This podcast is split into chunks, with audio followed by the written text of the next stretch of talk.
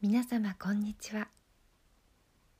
柴田久美子のポッドキャスト「優しく優しく優しく」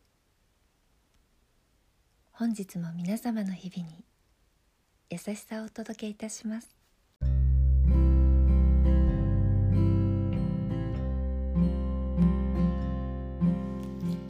見取り師柴田久美子でございます。皆さんはちょっとへこんだ時どんな風にお考えですか？あの有名なピアニスト藤子ヘミングさん私も大好きでよく CD を聴いたりしていますが彼女は譜面通り正確に弾くことを重視せずにこうおっしゃいました。間違えたっていいじゃない。機械じゃないんだから。自分独特のリズムで伝えたいままに弾く。とても楽しくて聴きやすい彼女のピアノが私は大好きです。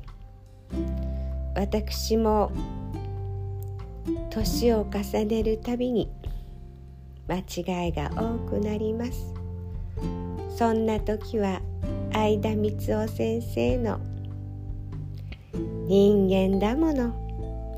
そうかわす」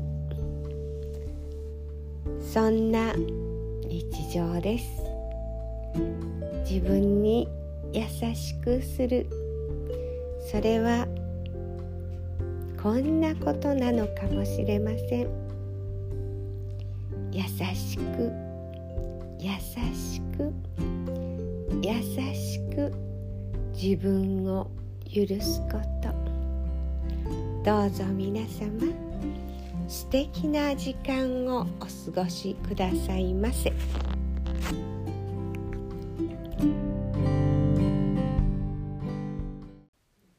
お聞きいただきありがとうございました皆様の毎日が心穏やかなものでありますように